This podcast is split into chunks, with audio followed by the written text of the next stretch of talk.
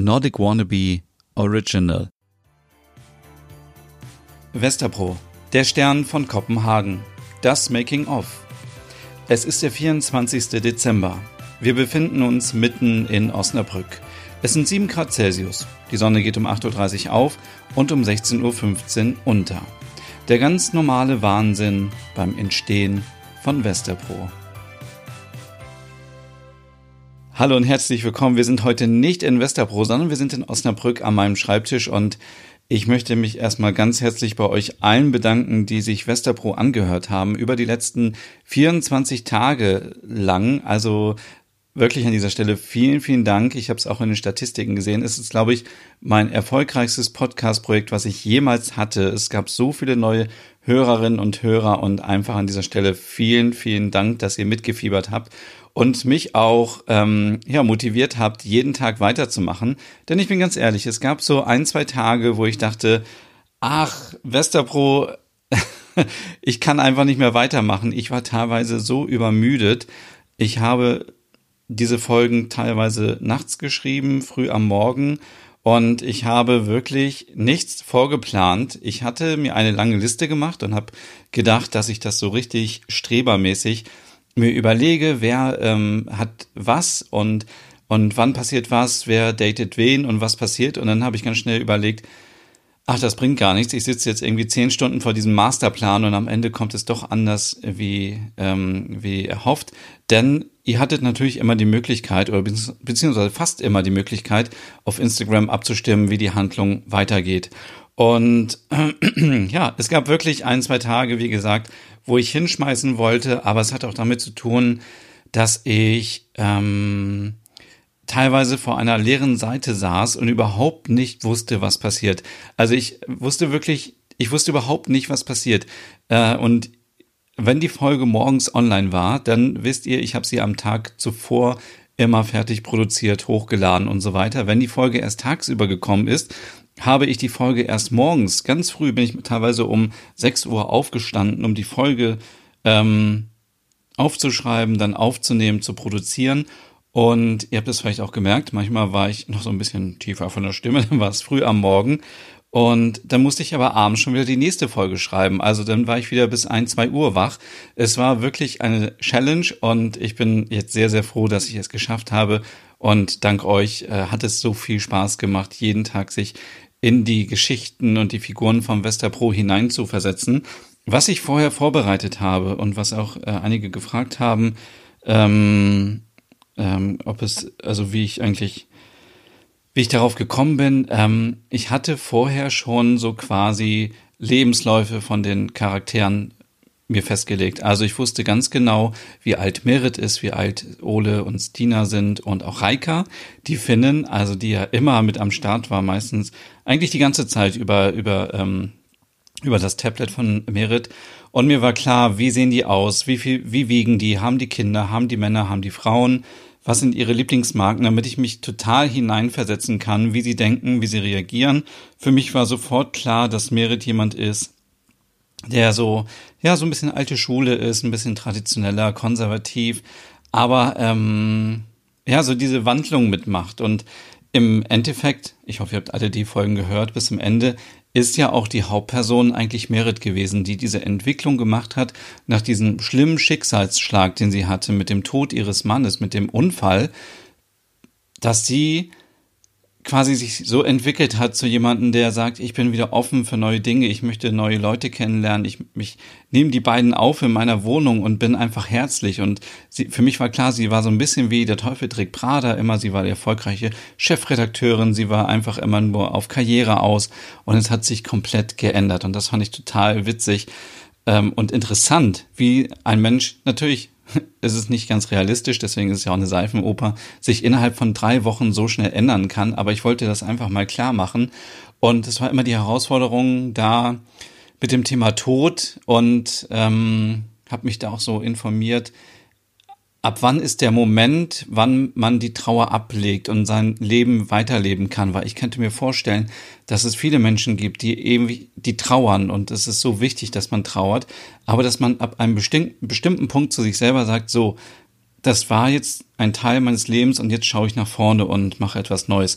Und ich fand ich, also ich fand, oh Gott, ich fand, ich fand hier total spannend, dass ähm, es diese zwei Ebenen gab, dass Reika und Merit immer ganz viel miteinander besprochen haben und auch ihr als Zuhörerinnen und Zuhörer immer schon wusstet, was passiert. Und Ole und Stina wussten ja teilweise gar nicht. Sie wussten nicht, dass ähm, Merit einen Sohn hat. Sie wussten nicht, dass Merit ähm, Merits Mann gestorben war. Und sie wussten auch diese ganzen Konflikte, die Merit so in sich herumträgt, ähm, wussten die beiden ja gar nicht, weil ähm, sie vor den beiden immer so stark und selbstbewusst wirken wollte. Und ähm, ja, es war total spannend und für mich war auch klar, ähm, ich möchte Figuren schaffen, mit denen sich alle meine Nerdies auf Instagram identifizieren können. Und da habe ich natürlich auch geguckt, wer folgt mir eigentlich so? Und ähm, es gibt Frauen, die sind jung, es gibt Frauen, die sind ein bisschen älter, es gibt Männer, die mir folgen, das sind sehr wenige, es gibt welche, die sich für Design interessieren, manche für die Länder und die Kultur, manche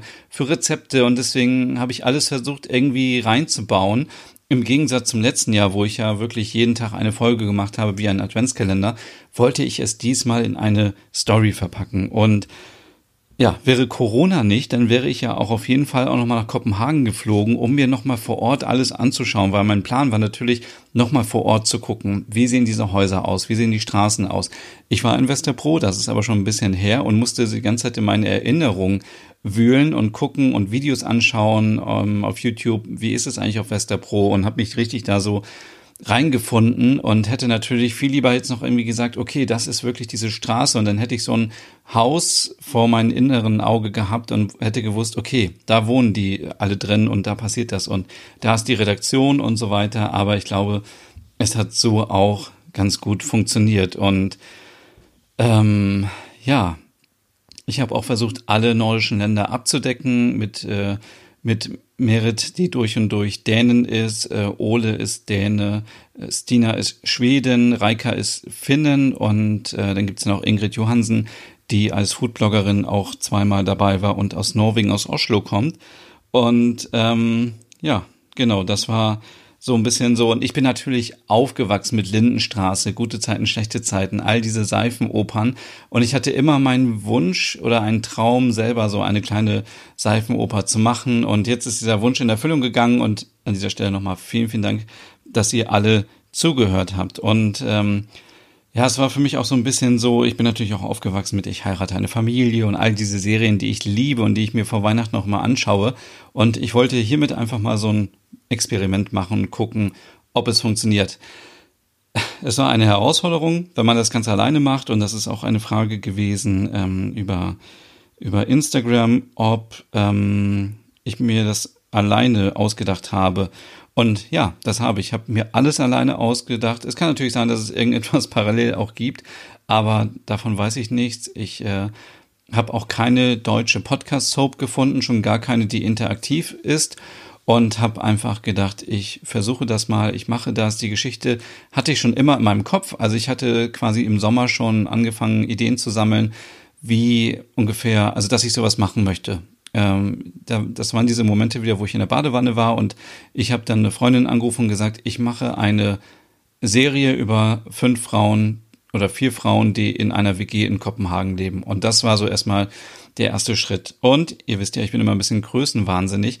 Deswegen, äh, ich hatte auch gleich überlegt, okay, man könnte das natürlich dann auch später als Buch rausbringen und als TV-Serie. Also es war ganz groß angelegt und äh, ich habe es wieder komplett unterschätzt, wie viel Arbeit das dann doch am Ende war. Und ja, jetzt ist es geschafft. Und ähm, viele von euch fragen auch immer wieder, wo man die Musik bekommen kann. Und ähm, da gibt's auf Spotify zum Beispiel eine Vesta Pro Playlist, wo ihr die Songs findet, die ich veröffentlichen durfte oder beziehungsweise die auf Spotify sind, äh, mit den Songs ähm, aus der Serie. Es gibt ja immer ganz viele Weihnachtslieder, damit man auch schön in Weihnachtsstimmung kommt. Und ähm, ja, vielleicht habt ihr es auch gesehen. Ich habe ja immer, also das Intro war ja fast immer gleich. Ich habe wirklich jeden Tag geschaut in die Wetter-App, wie das Wetter in Kopenhagen ist, damit es auch wirklich authentisch ist. Also es war eigentlich, ich hätte mir sehr gewünscht, okay, ich muss zugeben, der letzte Tag, der ist ähm, nicht real. Es hat nicht geschneit, obwohl das wissen wir noch nicht. Vielleicht schneit es ja heute Abend noch. Aber ansonsten, es war die ganze Zeit eigentlich immer nur bewölkt oder es hat geregnet in Kopenhagen. Also richtig, richtig schlimmes Wetter. Aber ich glaube, die, ähm, die drei haben das Beste daraus gemacht. Und ähm, ja, vielen Dank auch hier für eure Kommentare mit keine Fragen, aber danke. Es ist zu einem entspannten Ritual geworden und großes Kompliment. Ähm, es ist so toll, die Geschichte zu hören. Danke, danke. Wird es irgendwie weitergehen? Ob es weitergeht? Das steht wohl in den Sternen von Kopenhagen. Ähm, aber wenn ihr euch die letzte Folge angehört habt, dann gibt es ja vielleicht noch Hoffnung, dass es eine Folge zu Silvester gibt. Ähm, ähm, wie, wann denkst du dir die Geschichte aus? Du musst ja immer auf die Abstimmung reagieren. Genau, das habe ich ja eben schon gesagt. Ich habe jeden Tag quasi immer von vorne angefangen. Ich wusste, wenn ich so und so viel Wörter benutze, dann habe ich ungefähr sieben bis acht Minuten. Ähm, so lang war eine Folge konzipiert und dann habe ich einfach immer geschrieben und teilweise Einflüsse von Freundinnen und Freunden, wenn die gesagt haben, sie backen gerade was, dann dachte ich, ah, okay, eigentlich könnten ja heute Ole und Stina auch mal backen und ähm, für mich stand das Thema Menstruationstasse fest, muss ich sagen, weil ich wollte einfach auch mal was anderes zeigen. Ich wollte auch gerne mal neue Themen ansprechen, so ein bisschen das Thema ähm, ähm, Fremdenfeindlichkeit war ja auch äh, Teil der Serie, weil Stina eben People of Color ist. Das hat man ja auch gar nicht mitbekommen am Anfang. Und ich wollte auch gar nicht das so thematisieren, sondern ich wollte eigentlich zeigen, dass es völlig egal ist, was für ein Geschlecht man hat und was man für eine Religion hat, was für eine Hautfarbe man hat. Man kann trotzdem Schwedin sein. Also man muss nicht unbedingt blond und blauäugig sein, um Schwedin zu sein.